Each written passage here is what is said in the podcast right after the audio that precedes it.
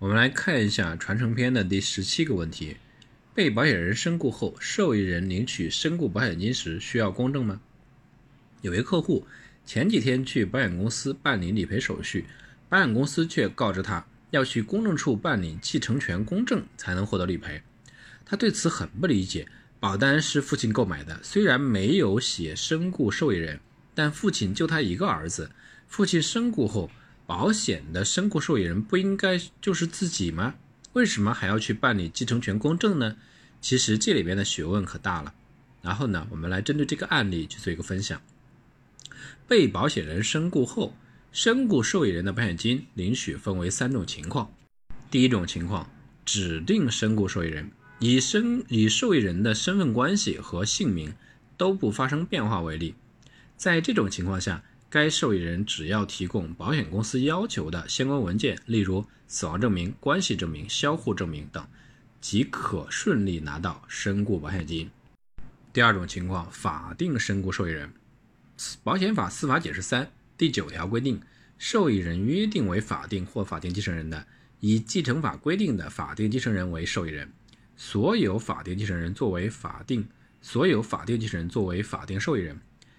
等份享有受益权。保险公司在办理法定身故受益人的理赔，一般呢有两种处理方式。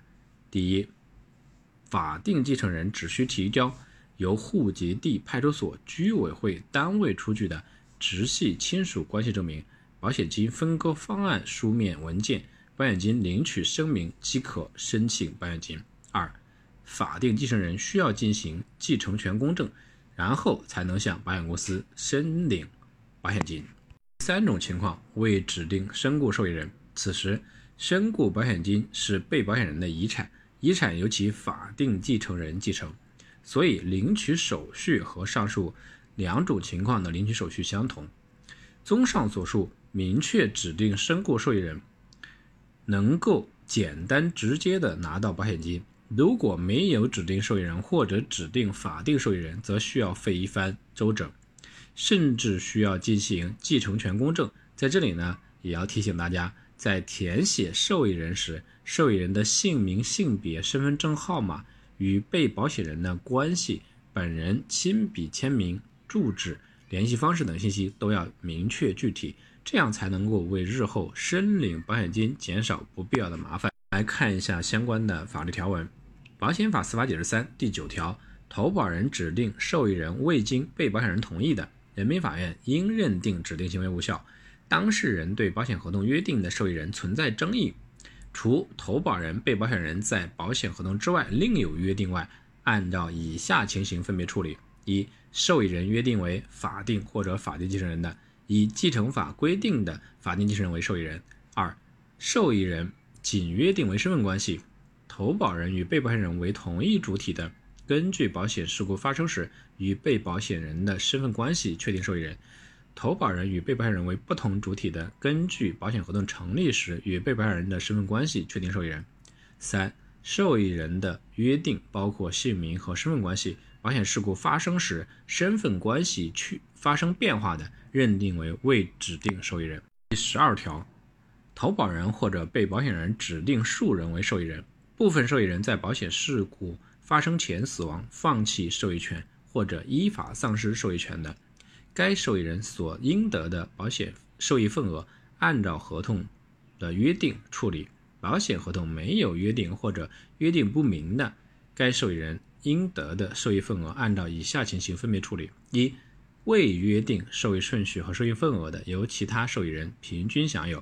二、未约定。受益顺序但约定受益份额的，由其他受益人按照相应比例享有。三、约定受益顺序但未约定受益份额的，由同顺序的其他受益人平均享有。同一顺序没有其他受益人的，由后一顺序的受益人平均享有。四、约定受益顺序和受益份额的，由同顺序的其他受益人按照相应比例享有。同一顺序没有其他受益人的。由后一顺序的受益人按照相应比例享有。继承法第十条，遗产按照下列顺序继承：第一顺序，配偶、子女、父母；第二顺序，兄弟姐妹、祖父母、外祖父母。继承开始后，由第一顺序继承人继承，第一、第二顺序继承人不继承；没有第一顺序继承人继承的，由第二顺序继承人继承。本法所说的子女包括婚生子女、非婚生子女、养子女和有抚养关系的继子女。本法所说的父母包括生父母、养父母和有抚养关系的继父母。本法所说的兄弟姐妹包括同父母的兄弟姐妹、同父异母或者同母异父的兄弟姐妹、养兄弟姐妹、有抚养关系的继兄弟姐妹。们来总结一下这个问题：被保险人身故后，受益人领取身故保险金时需要做公证吗？如果指定了身故受益人且关系未发生变化的话，无需公证；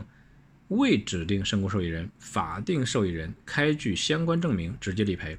身故受益人为法定，法定身故受益人开具相关证明直接理赔，需公证后方可理赔。